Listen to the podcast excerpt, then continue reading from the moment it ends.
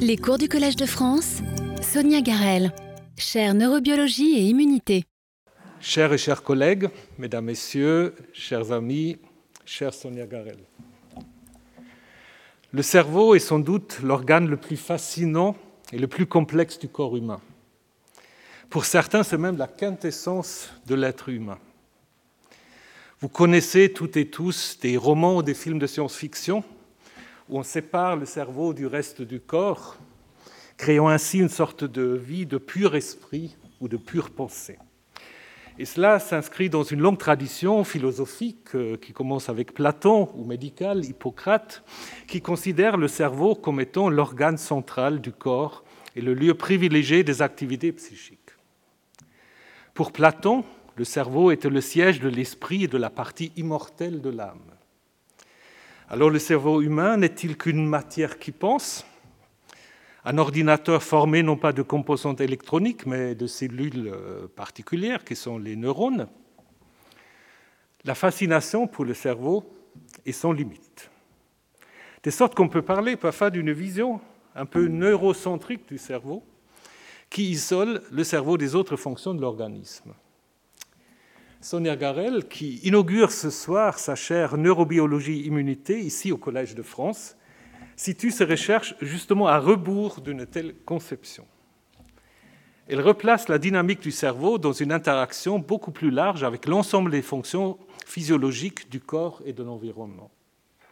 Et cette approche s'appuie sur une vision holistique de l'être humain, notamment aussi dans les recherches sur les pathologies cérébrales et les effets du vieillissement comme les maladies d'Alzheimer et de Parkinson, qui ne peuvent en fait ces recherches réussir qu'en prenant en compte toutes les interactions des organes qui composent notre corps.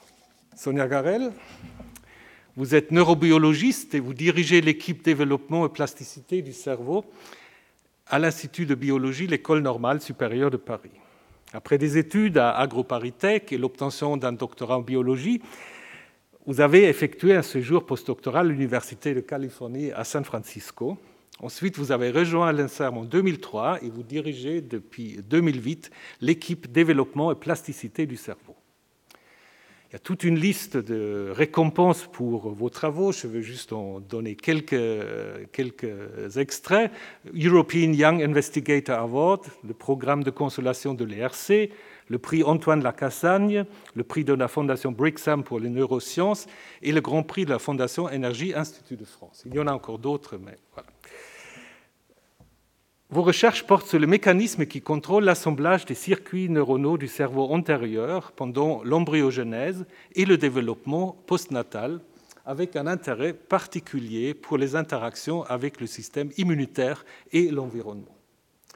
Alors évidemment, on a beaucoup interrogé Sonia sur euh, le système immunitaire ce matin déjà, et je pense que vous devez un peu fatigué de cela. Mais je voudrais quand même citer de nombreux exemples de ces interactions croisées entre le cerveau et le système immunitaire. Le cerveau et le système immunitaire interagissent en permanence, que l'on soit malade, ce qu'on n'espère pas, ou en bonne santé. La réaction du cerveau aux informations immunologiques et la façon dont ces informations contrôlent les circuits cérébraux et les affectent pourrait être en effet la clé pour comprendre nombre de maladies neurologiques, commençant par l'autisme, allant jusqu'à Alzheimer et bien d'autres maladies. Depuis euh, un certain temps, une vingtaine d'années, de très nombreuses études ont mis en évidence une réelle contribution du système immunitaire à la construction et au fonctionnement du cerveau, ainsi qu'au développement des pathologies neurologiques et psychiatriques. Les chercheurs et chercheuses ont mis en évidence le rôle central des microglies dans l'assemblage des circuits, la régulation des transmissions synaptiques, la formation ou l'élimination des synapses pendant les différentes phases de la vie. Et ces microglies, bah, j'ai appris cela en me préparant, ces microglies constituent donc une véritable interface entre l'environnement corporel et les circuits cérébraux dans les contextes physiologiques et pathologiques. Et pour vous, Sonia Garel, je voudrais vous citer parce que c'est une très belle phrase. Je ne sais pas si vous le redites, ce n'est pas grave. Euh, pour vous, Sonia Garel, caractériser ces interactions neuro-immunitaires est source d'espoir vous dites aussi source de beaucoup de fantasmes euh, pour le développement de nouvelles approches thérapeutiques. Et c'est pourquoi vous dites qu'il est important et primordial de replacer les faits scientifiques au cœur de la discussion. Je crois aujourd'hui c'est vraiment plus important que jamais. Il faut définir clairement les enjeux de ce rapprochement, préciser ce qui est établi dans les modèles animaux, mais ce qui reste à explorer chez l'homme afin d'accompagner la progression des savoirs et des connaissances de manière rationnelle. Et ce vaste programme, chère Sonia, vous allez le réaliser lors de votre activité de recherche et d'enseignement ici au Collège de France. Nous sommes toutes et tous très heureux et fiers de vous accueillir ce soir parmi nous et nous sommes impatients d'entendre votre leçon inaugurale que je vous prie de prononcer maintenant. Merci beaucoup. Merci beaucoup. Monsieur l'administrateur, euh, mes chers collègues et confrères, ma famille, mes amis, mesdames, messieurs, nous inaugurons ce soir la création d'une chaire neurobiologie et immunité. Je suis extrêmement honorée d'avoir été jugée digne de l'animer et reconnaissante à tous les professeurs de m'accueillir dans leur prestigieuse assemblée. Je tiens tout particulièrement à remercier Alain Prochian, qui m'a accordé sa confiance, son amitié et son soutien constant, et aux professeurs de biologie pour leurs conseils et leur bienveillance. Je voudrais aussi exprimer ma sincère reconnaissance aux personnes qui m'accompagnent au quotidien, à toutes celles et ceux qui me soutiennent dans cette aventure, car je ne serais pas là sans eux. Et je tiens particulièrement à remercier mon mari Thomas. Alors je suis euh, devant vous virtuellement dans un amphithéâtre qui semble bien vide, avec un masque, et je ne sais quel aspect de cette situation me semble le plus surréaliste. La neurobiologie a toujours occupé une place de choix au Collège de France.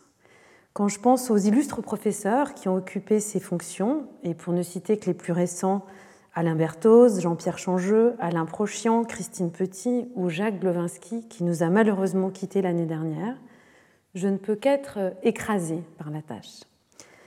Alors je vais simplement tenter de partager ma passion pour une science par essence collective et mon émerveillement pour la beauté du vivant et plus particulièrement celle du cerveau.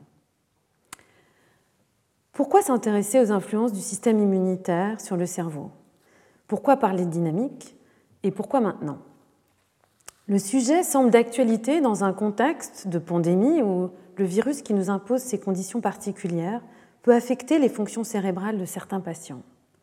Mais c'est surtout le reflet d'un fait auquel nous ne pouvons échapper. Comme tous les autres habitants de cette planète, nous vivons en interaction avec le monde qui nous entoure.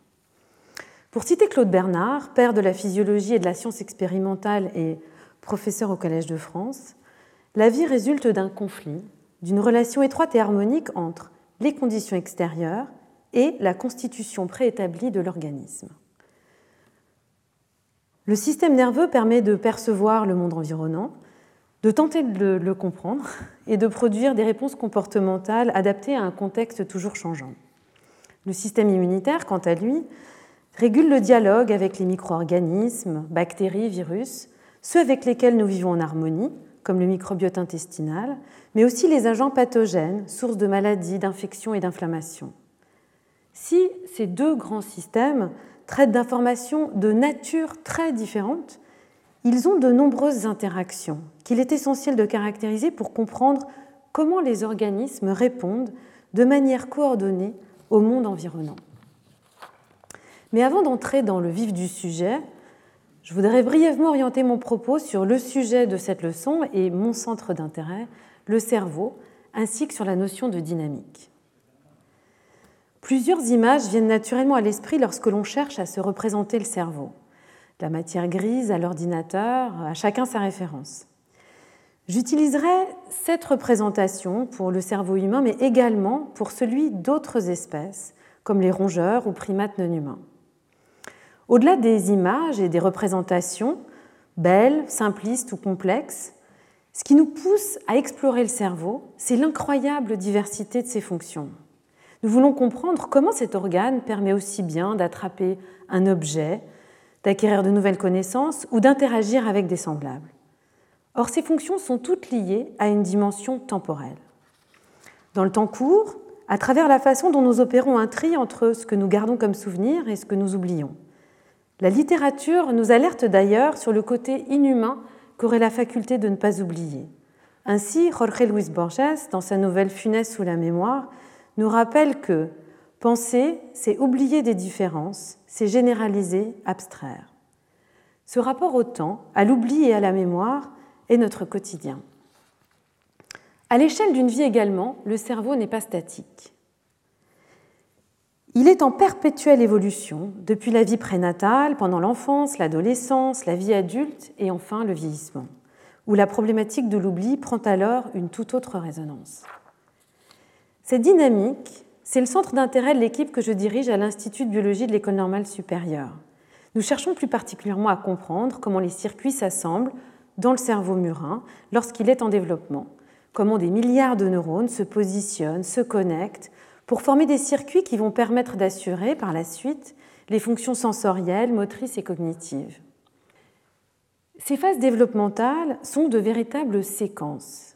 Elles ne suivent pas une progression linéaire comme une machine conçue avec un plan préétabli qui aurait l'objectif final d'aboutir au cerveau adulte et de le maintenir dans la durée. Le cerveau est un peu comme ces châteaux qui combinent dans leur architecture différentes époques liées à différentes étapes de construction. L'ensemble forme au tout un, ensemble cohérent et pourtant les réorganisations et réaménagements sont les fruits de l'histoire et non d'un projet initial. À chaque période, le cerveau, ce château, fonctionne, mais de manière différente. Par exemple, pendant la petite enfance, il permet de sentir le corps et le monde pour en construire des représentations internes. Par la suite, ces représentations internes permettent d'avoir des repères, de faire des prédictions et de détecter de manière saillante des erreurs par rapport à ces prédictions. Par exemple, nous allons tout de suite remarquer si une poignée de porte est déplacée de quelques centimètres vers le bas. Le cerveau adulte n'est donc pas un édifice monté à partir d'un plan initial précis. Et pour paraphraser Marcel Proust, qui décrivait non pas un château mais l'église de Combray, un édifice occupant, si l'on peut dire, un espace à quatre dimensions, la quatrième étant celle du temps. Ce temps est celui du décours d'une vie, mais le cerveau est aussi le résultat d'un long bricolage évolutif, pour reprendre l'expression de François Jacob, titulaire de la chaire de génétique au Collège de France.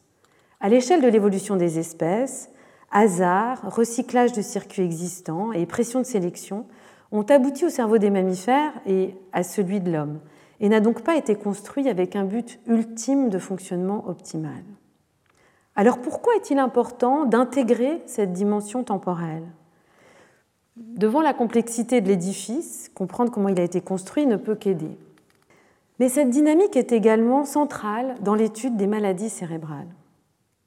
Celles-ci sont en grande partie associées soit à des défauts de développement, en début de vie, comme le retard mental, les troubles du spectre autistique ou la schizophrénie, soit au vieillissement, comme les maladies neurodégénératives, dont les maladies de Parkinson et d'Alzheimer. Et dans ces deux cas, les symptômes peuvent apparaître des années après le début de la maladie. Appréhender cette dynamique aide donc à comprendre comment émerge un cerveau fonctionnel, mais aussi à progresser dans la compréhension de l'origine des pathologies. Voilà donc pour introduire ce terme de dynamique et ses enjeux. Je vais désormais entrer dans le vif du sujet, à savoir les interactions entre cerveau et système immunitaire. Et nous reviendrons dans un troisième temps sur l'association entre interaction neuro-immunitaire et la notion de dynamique. Nous connaissons depuis longtemps des exemples frappants d'interactions croisées entre le cerveau et le système immunitaire. Je n'en décrirai ce soir que deux. Le premier est l'effet placebo, qui tient son nom du latin placere, plaire.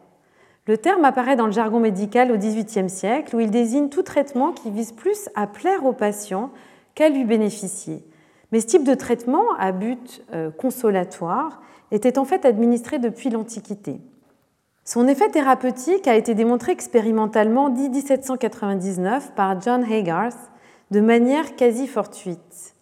Voulant dénoncer le charlatanisme, il révéla, je cite, à un degré non suspecté l'influence puissante de la simple imagination sur les maladies. L'effet placebo des médicaments est aujourd'hui bien établi et révèle l'effet du cerveau sur le corps et sur le système immunitaire. A l'inverse, même si ce phénomène est moins bien documenté, le système immunitaire agit sur le cerveau. Un exemple marquant est ce que l'on appelle sickness behavior ou comportement de maladie, soit un ensemble de modifications comportementales qui sont induites par une infection ou une forte inflammation. On dit d'ailleurs il ou elle est malade, sans nommer la maladie, pour décrire un état global bien reconnaissable de tout un chacun, des médecins depuis l'Antiquité ou même des éleveurs d'animaux. Cet ensemble de réactions comportementales qui limitent les mouvements et partagent des points et voies moléculaires communes avec l'état dépressif permet de détourner l'énergie corporelle pour lutter contre la maladie. Mais il a aussi été proposé qu'il ait pu être sélectionné par l'évolution car il bénéficierait à l'espèce. Comme ce comportement de maladie induit un isolement relatif, on dirait aujourd'hui une distanciation sociale, il limiterait la propagation des agents infectieux. Il y a bien d'autres exemples, notamment en conditions pathologiques, lorsque le système immunitaire attaque le cerveau, comme dans la sclérose en plaques, certaines maladies auto-immunes ou événements psychotiques. Mais malgré ces exemples, les systèmes nerveux et immunitaires ont historiquement été étudiés de manière séparée. La neurobiologie moderne naît au XIXe siècle grâce à la convergence de plusieurs changements conceptuels et de nouveautés technologiques. Les progrès de la physique permettent de caractériser l'électricité comme support de l'information nerveuse, à partir des élégants travaux de Luigi Galvani à la fin du XVIIIe siècle. La théorie de l'évolution, popularisée peu après, autorise désormais à étudier le cerveau des autres animaux pour mieux comprendre celui de l'homme. Puis, Santiago Ramón y Cajal identifie l'architecture cellulaire des circuits.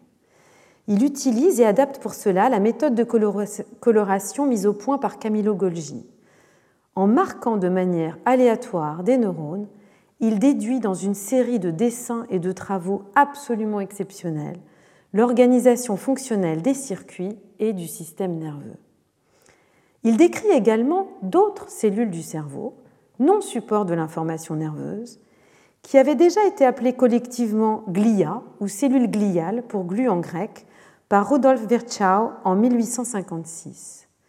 Je reviendrai sur les cellules gliales et en particulier sur certaines qui n'étaient pas bien marquées dans ces préparations et que l'anatomiste espagnol nomma le troisième élément.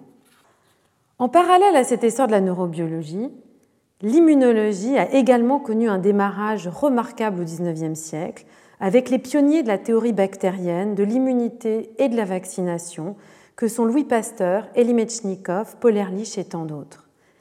Les XXe et XXIe siècles ont été témoins de progrès immenses pour aboutir à toutes les connaissances que nous avons aujourd'hui. D'un côté, les neurobiologistes arrivent à relier gènes, récepteurs, synapses et circuits au comportement, et grâce à une imagerie toujours plus poussée, à explorer l'origine des pathologies neurologiques. D'un autre côté, les connaissances en immunologie ont énormément progressé dans de nombreux domaines. En est témoin la vitesse avec laquelle les scientifiques et médecins ont pu produire des vaccins dans la pandémie actuelle. Malgré ce foisonnement de découvertes, jusqu'à une période récente, les interactions entre cerveau et système immunitaire n'ont été que marginalement étudiées. Alors pourquoi? On peut proposer une série de causes possible, probable, voire même réel, scientifique et historique. Pour les immunologistes, le cerveau est longtemps resté un organe peu intéressant. Dès le début du XXe siècle, des expériences ont montré l'existence d'un privilège immunitaire, terme introduit par Peter Medawar en 1948. Si dans la plupart des organes, les greffes sont reconnues comme des corps étrangers et attaqués par le système immunitaire, ce n'est pas le cas dans le cerveau. Cette situation particulière est liée au fait que le cerveau est isolé de la circulation sanguine et donc des cellules immunitaires qu'elle draine par ce que l'on appelle la barrière hémato-encéphalique. Si nous reprenons l'image du château, la barrière hémato-encéphalique formerait des remparts amovibles qui isolent le cerveau des cellules immunitaires circulantes. Cette barrière protège le cerveau puisqu'elle empêche l'entrée de pathogènes mais elle empêche également certains médicaments d'y pénétrer. Des modifications de cette barrière régulée sont observées dans un grand nombre de maladies et l'entrée des cellules immunitaires est alors associée à une situation pathologique néfaste. Les neurobiologistes, quant à eux, se sont concentrés et c'est normal, sur l'étude des cellules support de l'information nerveuse, les neurones. Il existe pourtant des cellules immunitaires résidentes dans le cerveau, les microglies. Mais ces sentinelles immunitaires sont longtemps restées dans l'ombre, sans doute en partie à cause du contexte de leur découverte. Les microglies ont été découvertes en 1919, il y a un peu plus d'un siècle, par Pio del Rio Ortega, un disciple de Santiago Ramón y Cajal. Ramón y Cajal avait bien décrit les neurones et un premier type de cellules gliales, les astrocytes, et identifié, comme je l'évoquais à l'instant, un troisième élément. Del Rio Ortega montre dans une série d'articles fondateurs que ce troisième élément comprend d'une part des oligodendrocytes, qui forment la gaine de myéline régulant la vitesse de transmission de l'influx nerveux, ainsi que des cellules gliales plus petites qu'il baptise microglies. Dès 1919, il observe que les microglies sont des phagocytes, c'est-à-dire qu'elles sont capables de manger des débris cellulaires ou d'autres cellules. Il note qu'elles semblent avoir une origine totalement différente des autres cellules du cerveau. Il remarque enfin qu'elles sont capables de se transformer, de changer de forme, de devenir des cellules rondes ou améboïdes, transformation liée à la pathologie qu'avait décrite Alois Alzheimer quelques années plus tôt. Il avait donc déjà proposé tout ce que l'on sait aujourd'hui sur les microglies et je reviendrai en détail sur ces sentinelles immunitaires. Mais Pio del Rio Ortega et Santiago Ramón y Cajal étaient brouillés, tant sur le plan personnel que scientifique, et ces cellules sont restées dans les coulisses de la neurobiologie pendant plusieurs décennies. Enfin, outre les contextes historiques de deux champs scientifiques hyper spécialisés, nous pouvons ajouter que la science n'est pas non plus isolée du contexte social et culturel. Il est important de rappeler ici combien, dans la culture occidentale, corps et esprit ont été considérés comme deux entités séparées. Certains philosophes grecs, dont Platon, ont proposé que l'esprit est dissociable de l'organisme, même s'il convenait que ces deux entités pouvaient interagir. Ce dualisme, on le retrouve aussi bien dans les religions que chez des philosophes comme René Descartes au XVIIe siècle, distinguant corps et esprit. Le cerveau comme siège de la conscience et de l'âme a ainsi longtemps été considéré comme un organe à part. Alors certes, au XVIIe siècle également, des philosophes comme l'anglais Thomas Hobbes ont proposé une vision matérialiste du cerveau, selon laquelle, je cite, L'esprit humain ne conçoit rien qui n'ait d'abord été en totalité ou en partie engendré par les organes des sens. Et cette perspective est développée par Diderot au siècle des Lumières dans, certains textes défendant une vision matérialiste d'un cerveau plastique. Néanmoins, la progression d'une représentation du cerveau comme pure machine, puis comme ordinateur dans le courant du XXe siècle, a pu contribuer à faire considérer le cerveau comme séparé des autres grandes fonctions physiologiques, dont celles contrôlées par le système immunitaire. Un enjeu aujourd'hui est d'intégrer le cerveau dans ce contexte global. Cette démarche, qui est relativement récente, est le produit d'un changement de paradigme qui s'est produit au tournant de ce siècle. Ces 20 dernières années, notre conception du rôle du système immunitaire dans la dynamique du cerveau a subi une véritable transformation. Avant de détailler euh, ces découvertes, rappelons certaines innovations technologiques qui ont permis ce bouleversement, mais aussi bien d'autres avancées en biologie.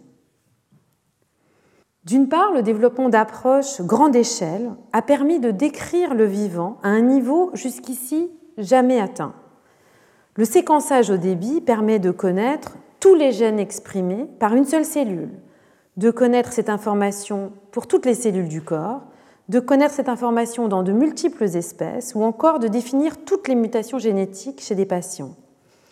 Le développement de nouvelles électrodes, de sondes calciques ou sensibles au voltage permet maintenant d'enregistrer en même temps l'ensemble des neurones actifs dans une large région, dans un système, voire même dans un organisme entier. D'autre part, nous parvenons maintenant à manipuler gènes et cellules avec un tout autre niveau de précision, notamment grâce à des modèles génétiques et au développement de vecteurs viraux. Nous pouvons ainsi manipuler les gènes dans des types cellulaires précis et grâce au développement de techniques comme l'optogénétique, manipuler spécifiquement l'activité de certains neurones ou circuits pour tester leur fonctionnalité. Tout cela ne serait possible sans le développement d'outils technologiques issus il faut le rappeler, d'une recherche conduite par la curiosité. Par exemple, l'identification de marqueurs fluorescents comme la Green Fluorescent Protein ou GFP grâce à des travaux sur les méduses. Ou encore l'outil de manipulation génétique CRISPR-Cas9 produit d'une recherche fondamentale sur les bactéries et qui a valu à Emmanuel Charpentier et Jennifer Doudna le prix Nobel de chimie l'an passé.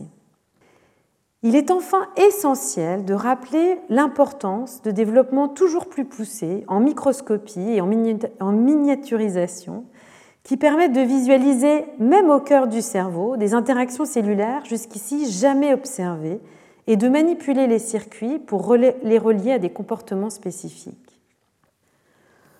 L'ensemble de ces innovations permet maintenant d'appréhender la physiologie du cerveau et ses pathologies au niveau cellulaire et tissulaire, modifiant ainsi considérablement le cadre conceptuel établi.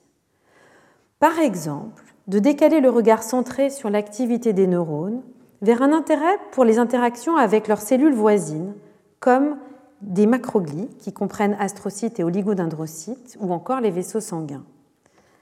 Revenons maintenant sur ce que ce changement de perspective a apporté à l'étude des interactions entre cerveau et système immunitaire. Et j'aborderai ici ces apports dans un ordre non chronologique. L'analyse tissulaire a tout d'abord permis de faire sort à un dogme jusqu'ici bien ancré, selon lequel il existerait une séparation stricte entre cerveau et système immunitaire circulant. Les travaux qui ont conduit à cette petite révolution mériteraient de longs développements et j'y reviendrai plus en détail dans mes cours. Je ne vais aujourd'hui mentionner que ces résultats de manière succincte. Ces études ont mis en lumière plusieurs aspects fondamentaux autour du constat que la barrière hémato-encéphalique, ses remparts, ne sont pas si impénétrables. Et je fais ici référence à des études réalisées par des scientifiques comme Michel Schwartz ou Jonathan Kipnis, qui ont initialement travaillé sur des modèles animaux. Premièrement, il existe des points d'entrée et de sortie privilégiés pour les cellules immunitaires circulantes, notamment en conditions pathologiques, qui entrent par des structures spécialisées comme les plexus choroïdes et peuvent être drainées par un système lymphatique situé autour du cerveau dans les méninges. Deuxièmement, il existe une population complexe de cellules immunitaires dans les méninges, comme des lymphocytes, qui produisent des facteurs sécrétés, dont les cytokines, qui agissent à distance sur l'activité neuronale et les fonctions cérébrales. Ces observations nous montrent que les cellules immunitaires non résidentes ont un rôle fondamental dans la physiologie comme dans les pathologies du cerveau. Que font ces cellules en conditions normales, aux frontières du cerveau, dans les méninges par exemple?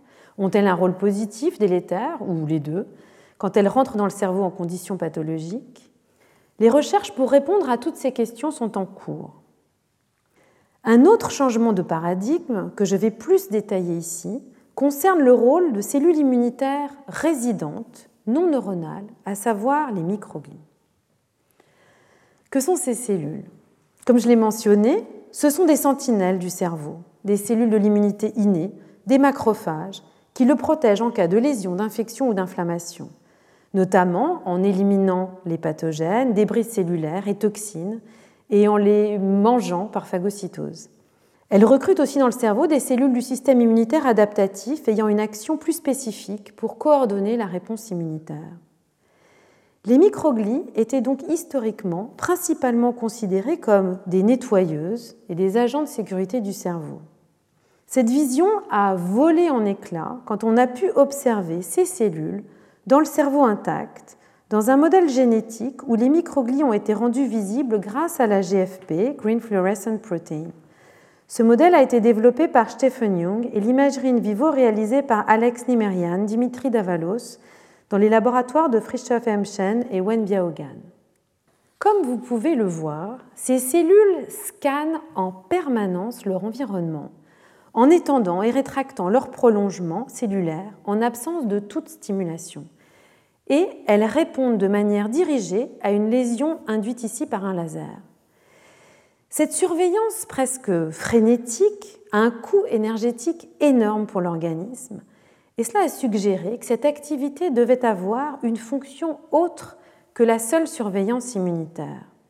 Cette observation centrale a ouvert la porte à toute une série de travaux qui ont permis d'établir que les microglies contribuent à la régulation des fonctions physiologiques du cerveau. De très nombreux laboratoires ont participé à ces études. Et si je ne peux les citer tous ce soir, nous pouvons reconnaître les contributions de certains pionniers et pionnières comme Ben Barres, Wen Biaogan, Anna Majewska, Jill Indu, Cornelius Gross, Beth Stevens, Rosa Paulicelli, Long Junwoo, Marco Prince, Amanda Sierra, Anna Molowski, Anne Schaeffer, Adam Tenesh et tant d'autres. Alors quels sont les rôles des microglies? Tout d'abord, elles servent à éliminer les cellules mortes, mais également des cellules endommagées, et ainsi réguler leur nombre. Ensuite, elle pratique l'élimination de synapses excitatrices, ces points de connexion entre neurones, notamment celles moins actives électriquement, qui sont marquées par des voies moléculaires immunitaires.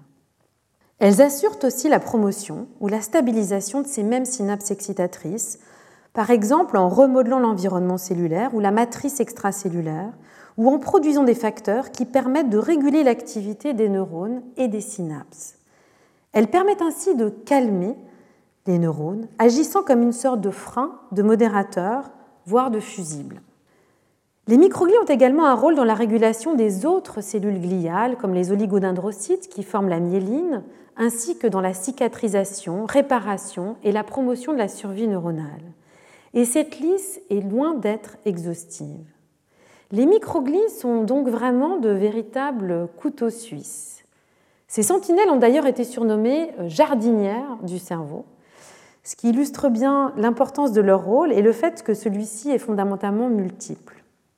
Si nous devons encore explorer quand et comment ces cellules agissent, toutes les fonctions identifiées jusqu'à présent convergent vers le maintien de l'intégrité, de l'équilibre du tissu, encore appelé homéostasie, concept central développé par Claude Bernard. Ce constat rejoint ainsi l'hypothèse proposée par Elie Metchnikov au début du XXe siècle.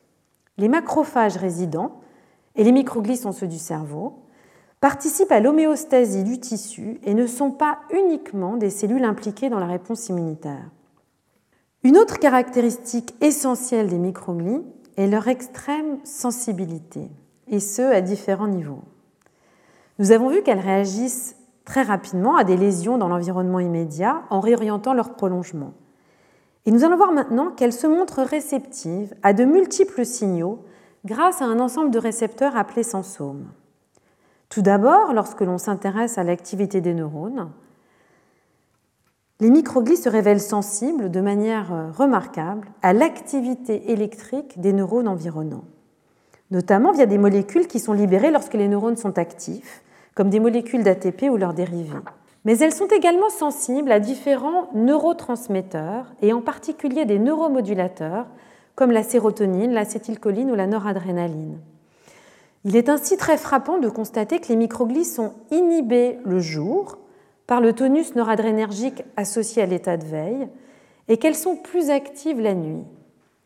Cette activité nocturne, qui participe au remodelage des synapses, n'est pas sans rappeler l'importance du sommeil pour consolider la mémoire.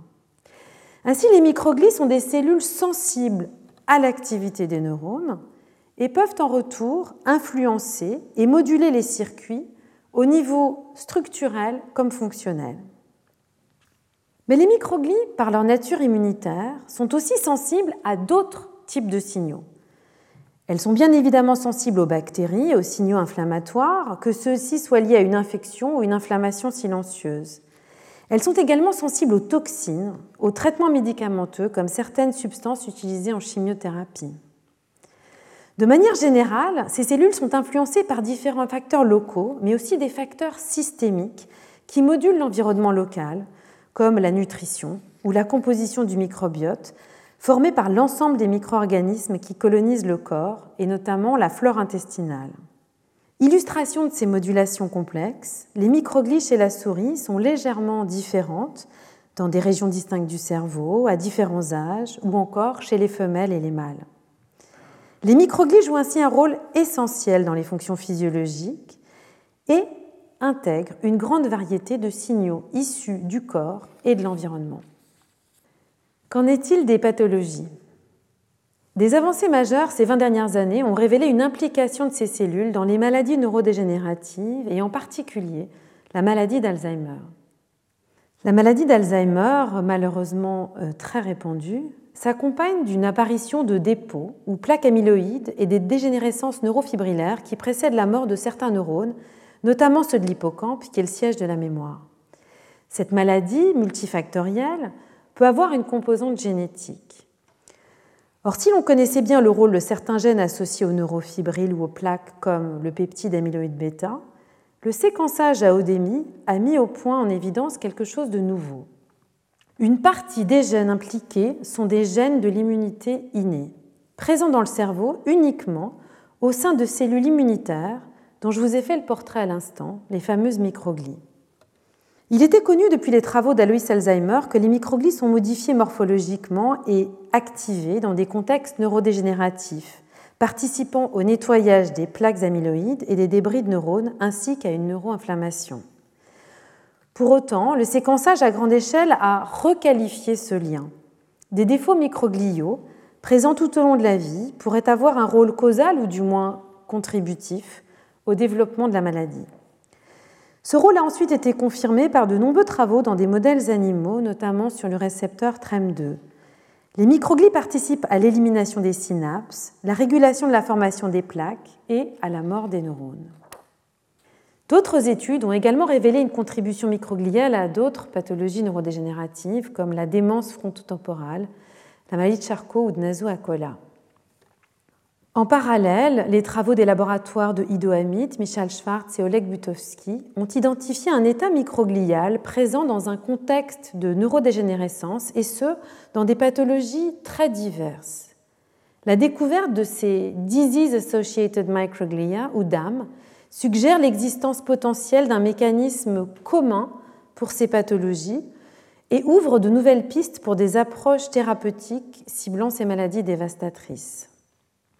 L'ensemble des travaux que j'ai évoqués ont apporté des pièces au puzzle qui nous donnent une image des microglies bien éloignée de celle de sentinelles passives qui se contenteraient de guetter derrière les remparts, mais comme des acteurs incontournables du fonctionnement du cerveau et également des modulateurs importants des maladies neurodégénératives. Qu'en est-il pour d'autres maladies, par exemple des pathologies neuropsychiatriques du développement, comme les troubles du spectre autistique ou la schizophrénie? Est-ce que ces cellules étonnantes participent au développement physiologique du cerveau? Ce sont des questions essentielles auxquelles de nombreux laboratoires, dont le mien, essayent de répondre. Nous voulons mieux comprendre ce que font les microglies dans le cerveau murin en développement, en conditions physiologiques, mais aussi pathologiques. Et avant de vous présenter les travaux de mon équipe, je voudrais m'arrêter ici un instant pour sincèrement saluer le travail de tous les gens, étudiants, doctorants, postdoctorants, techniciens, ingénieurs, chercheurs statutaires, qui ont formé cette équipe depuis le début et qui la forment aujourd'hui. C'est leur passion, leurs efforts qui construisent la science et, je leur suis infiniment reconnaissante de partager cette aventure avec moi. Je tiens également à exprimer ma reconnaissance à Patrick Charnet, qui a dirigé mon travail de thèse et m'a accueilli après mon stage postdoctoral chez John Rubenstein. Je remercie ce mentor généreux pour le mélange de confiance, de conseils et de liberté qu'il m'a accordé depuis le début de ma carrière. La science est toujours collective et je voudrais enfin adresser un immense merci à tous nos collaborateurs, en France et à l'étranger, à l'École normale supérieure et en particulier à l'Institut de biologie qui nous a accueillis depuis le début, ainsi qu'à tous les organismes et fondations qui nous soutiennent dans nos travaux. Alors j'évoquais au début de cette leçon la dynamique du cerveau à laquelle notre équipe porte un grand intérêt. L'enjeu pour nous est de comprendre comment émerge un cerveau fonctionnel, mais aussi comment des défauts de développement peuvent induire des dysfonctionnements et pathologies. L'assemblage des circuits cérébraux repose sur des phases de construction que j'ai déjà brièvement mentionnées. D'abord, des programmes génétiques et épigénétiques et l'activité neuronale spontanée, qui permettent de précabler des circuits, puis l'activité neuronale, qui dépend des expériences vécues tout au long de la vie. Ce processus est essentiel car son altération est impliquée dans des pathologies neuropsychiatriques du développement, comme les troubles du spectre autistique ou la schizophrénie. Ces maladies multifactorielles présentent une composante génétique et les facteurs de risque génétique identifiés affectent principalement les neurones et en particulier les synapses. Mais des études épidémiologiques, notamment sur l'épidémie de grippe espagnole de 1918-1919, ont également suggéré que des facteurs environnementaux, notamment des infections pendant la grossesse, pouvaient augmenter dans la descendance les risques de certaines maladies neurodéveloppementales comme euh, la schizophrénie. Les travaux pionniers de Paul Patterson ont ensuite montré que chez des rongeurs et primates non humains, une inflammation prénatale était suffisante pour induire des symptômes reliés aux troubles du spectre autistique dans la descendance mâle. Et ces défauts comportementaux sont induits par des cytokines produites en réponse à l'inflammation et non par une action directe des agents pathogènes, viraux ou bactériens. Il est donc essentiel pour les neurobiologistes comme pour les cliniciens de comprendre comment ces phases de construction sont orchestrées et donc comment elles peuvent être altérées, soit par des perturbations génétiques, soit par des perturbations environnementales comme l'inflammation. Alors que sait-on euh, de la construction des circuits? Tout commence dans l'embryon, pendant une phase où les neurones sont générés et puis migrent, se déplacent pour former des circuits. C'est précisément ce processus de migration qui permet de brasser et d'assembler des populations de neurones différents. Par exemple, dans le cortex cérébral, des neurones qui utilisent des neurotransmetteurs excitateurs, comme le glutamate, ou des neurotransmetteurs inhibiteurs, comme le GABA, qui agit comme un frein. Et l'association et le câblage entre neurones excitateurs et inhibiteurs GABAergiques est essentiel pour contrôler les patrons d'activité des circuits et les rythmes cérébraux. En parallèle, un câblage à longue distance via des faisceaux axonaux permet ensuite de relier des circuits cités dans différentes régions et impliqués dans des fonctions distinctes. Il permet ainsi de structurer des voies complexes qui contrôlent la perception sensorielle, les réponses motrices et les fonctions cognitives. Depuis 15 ans, notre équipe étudie chez la souris cette véritable chorégraphie cellulaire de migration, progression axonale et connectique, gouvernée par des programmes génétiques et modulée par des activités neuronales spontanées dans le cerveau. Alors notre constat, il est essentiel de caractériser les interactions transitoires dans le développement cortical. En effet, nous avons montré que certains neurones contribuent de manière euh, fugace à la construction des circuits, soit parce qu'ils migrent et adoptent d'autres fonctions en se déplaçant, soit parce qu'ils sont éliminés. Ces neurones ont ainsi des rôles spécifiques en fonction de leur localisation temporaire. Caractériser les interactions et phases transitoires permet d'analyser la dimension historique et dynamique du cerveau, un peu comme lorsque pour comprendre l'évolution, il est important d'étudier non seulement les espèces vivantes, mais aussi les fossiles. Pour illustration, nous avons montré que la migration de neurones ne sert pas uniquement à les positionner dans le cerveau, mais elle permet aussi d'ouvrir des autoroutes pour des faisceaux d'axones qui empruntent pendant un temps les mêmes trajectoires. A l'inverse, la progression de faisceaux d'axones permet de relayer l'activité spontanée, conduisant à l'élimination ou à la régulation de la migration de certains neurones. Tout cela révèle de multiples interactions croisées et des boucles rétroactives, comme représentées ici. La migration régule la formation des tracts, qui elle-même relaye des vagues d'activité spontanée, qui en retour régule la survie ou la migration des neurones. Ces résultats, euh, que je ne décrirai pas, nous ont conduit à développer une approche systémique du développement cérébral fondée sur la nécessité de considérer tous les acteurs présents. Et c'est dans ce contexte que nous nous sommes intéressés aux microglies. Si leur origine externe au cerveau a été proposée par Pio del Rio Ortega dès 1919, les travaux de Florent Ginoux et Myriam Merad en 2010 ont démontré que ces cellules immunitaires trouvent leur origine très tôt dans l'embryon, dans une structure appelée sac vitellin. Ces cellules sont donc produites en dehors du cerveau et commencent à le coloniser alors que celui-ci commence à peine à générer les premiers neurones les microglies migrent et colonisent le cerveau alors que la barrière hémato-encéphalique n'est pas encore établie et se renouvelle dans l'enceinte du cerveau tout au long de la vie. Comme les microglies sont générés très tôt, en dehors du cerveau, en même temps que les premiers neurones, mais bien avant les autres cellules gliales, elles forment la principale population gliale dans le cerveau fœtal. Les microglies se retrouvent ensuite, en quelque sorte, coincées derrière la barrière hémato-encéphalique, et donc la même population de cellules est présente dans le cerveau depuis l'embryogénèse jusqu'à la fin de la vie. Ces observations nous ont poussé à poser euh, plusieurs questions. Quels sont le rôle de ces microglies présentes très tôt dans le développement cérébral? Participent-elles aux pathologies associées? Est-ce que des perturbations précoces des microglies peuvent avoir un effet à long terme chez l'adulte, voire même pendant le vieillissement?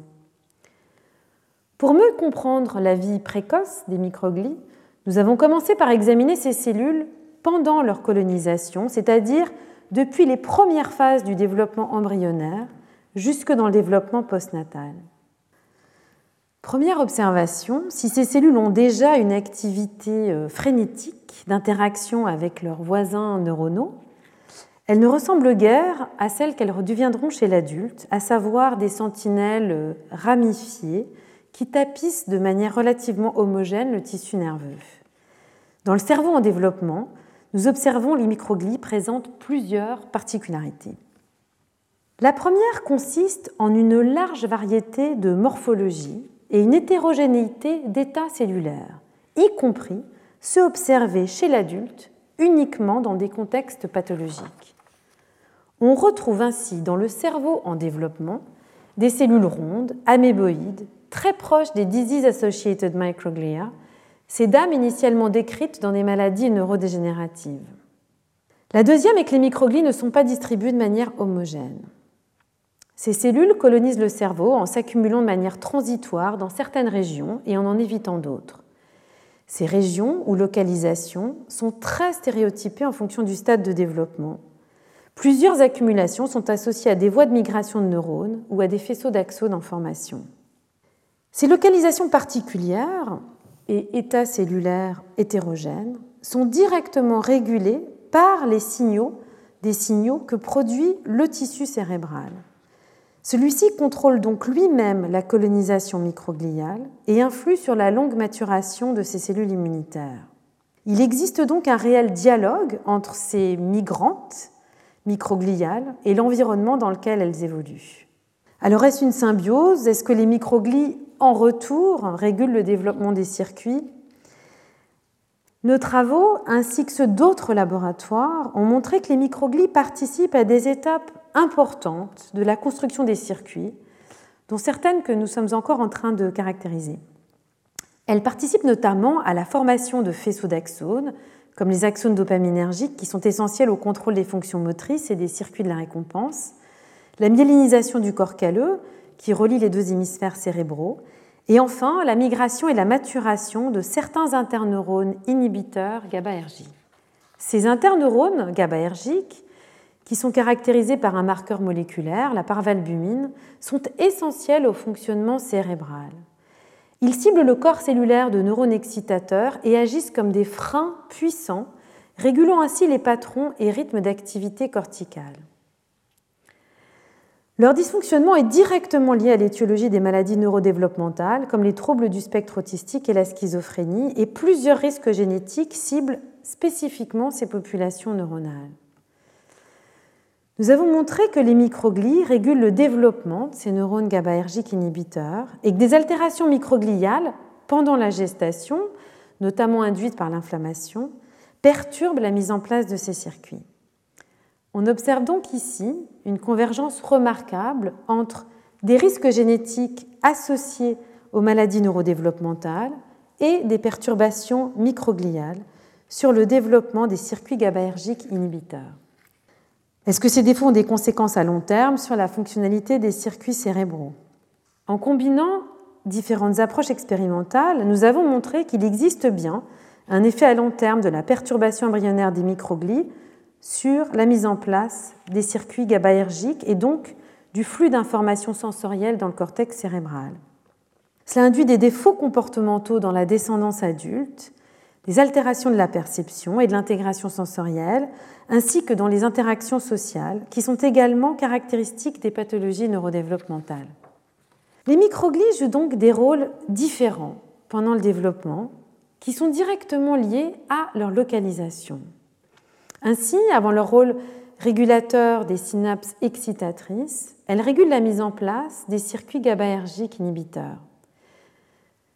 Dans l'ensemble, nos travaux révèlent une interaction remarquable entre le développement des systèmes nerveux et immunitaires en conditions physiologiques, mais également dans la genèse des pathologies cérébrales. Il apparaît donc essentiel de comprendre les facteurs qui régulent la symbiose microglie-neurone pendant le développement. Notamment, est-ce que cette symbiose est influencée par des signaux environnementaux, comme chez l'adulte? Nous savons que c'est le cas pour euh, l'inflammation, comme j'ai mentionné, mais qu'en est-il des signaux dérivés du microbiote? Pour répondre à cette question, nous avons réalisé une large étude collaborative incluant une étude transcriptomique dans le temps, depuis les stades prénataux jusque chez l'adulte, et chez des souris axéniques, c'est-à-dire élevées sans germes et donc sans microbiote, ou traitées aux antibiotiques pour modifier le microbiote transitoirement. Nous avons ainsi observé que le microbiote a un effet sur les microglies, non seulement chez l'adulte, mais également dès les stades embryonnaires. Ici, de manière étonnante, c'est le microbiote de la mère qui, de manière systémique, a une influence sur les cellules immunitaires présentes dans le cerveau embryonnaire. De plus, cet effet est sexuellement dimorphique. Les microglies embryonnaires sont majoritairement perturbés chez les individus mâles, alors que les microglies adultes le sont surtout chez les femelles. Ces modifications affectent les cellules sur plusieurs plans, au niveau de l'ensemble des gènes qu'elles expriment, leur densité et leur morphologie. Ces travaux, qui ont été réalisés chez la souris, montrent que les différences sexuelles, qui sont souvent retrouvées dans différentes composantes du système immunitaire, sont ici influencées par l'environnement du microbiote.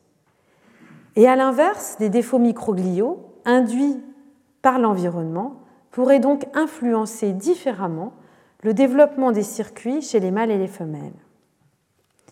Si les mécanismes impliqués dans ce dimorphisme sexuel sont en cours d'exploration et qu'il reste encore de nombreux travaux pour passer de la souris à l'homme, nos études mettent en évidence des fenêtres temporelles de susceptibilité différentes en fonction de l'identité sexuelle. Et cette observation fait écho aux pathologies associées à des dysfonctionnements microgliaux. Il existe en effet une prévalence accrue des pathologies neurodéveloppementales chez les hommes, comme les troubles du spectre autistique, et pour certaines pathologies neurodégénératives, notamment la maladie d'Alzheimer ou les maladies auto-immunes, comme la sclérose en plaques, une prévalence accrue chez les femmes.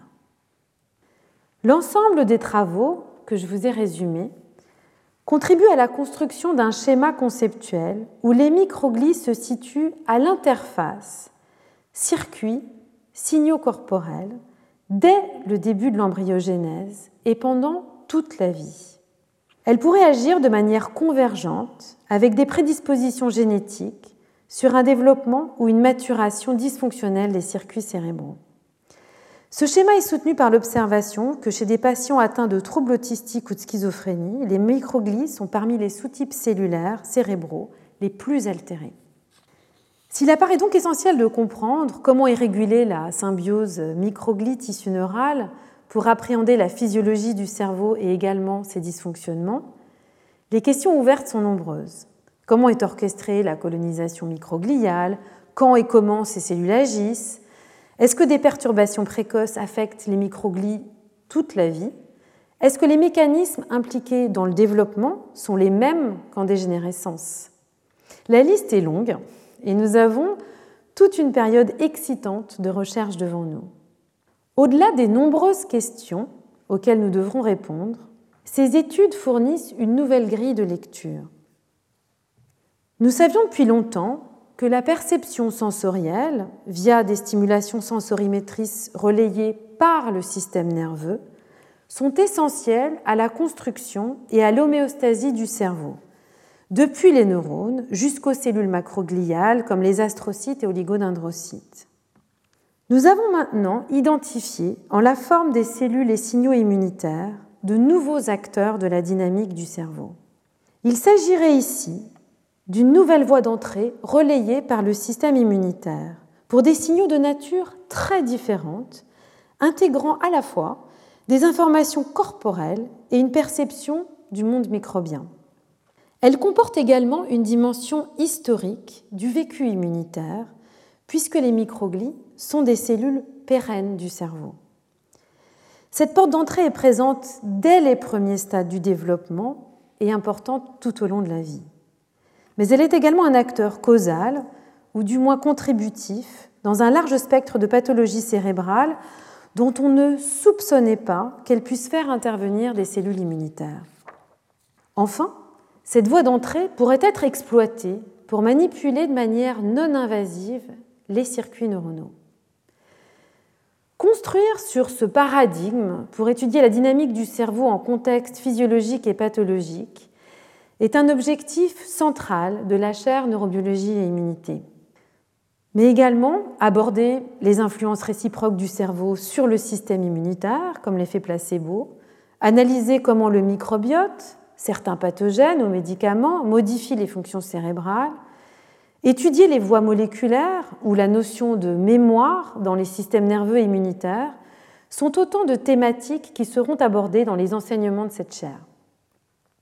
Car tous ces aspects sont essentiels pour comprendre comment les organismes vivants fournissent des réponses neurobiologiques adaptées à l'environnement, pour placer l'étude du cerveau dans le contexte du corps et de la dynamique des vies, ainsi que pour appréhender le continuum entre physiologie et pathologie. Pour finir, ce vaste domaine de recherche est également une source d'espoir pour le développement de nouvelles pistes thérapeutiques dans des maladies qui peuvent être lourdes et parfois sans traitement. Nous avons la responsabilité vis-à-vis des patients et de leurs proches de rappeler que de nombreuses avancées ne sont encore connues qu'à partir de travaux sur l'animal et que la durée du passage de la recherche à la médecine peut être un long processus.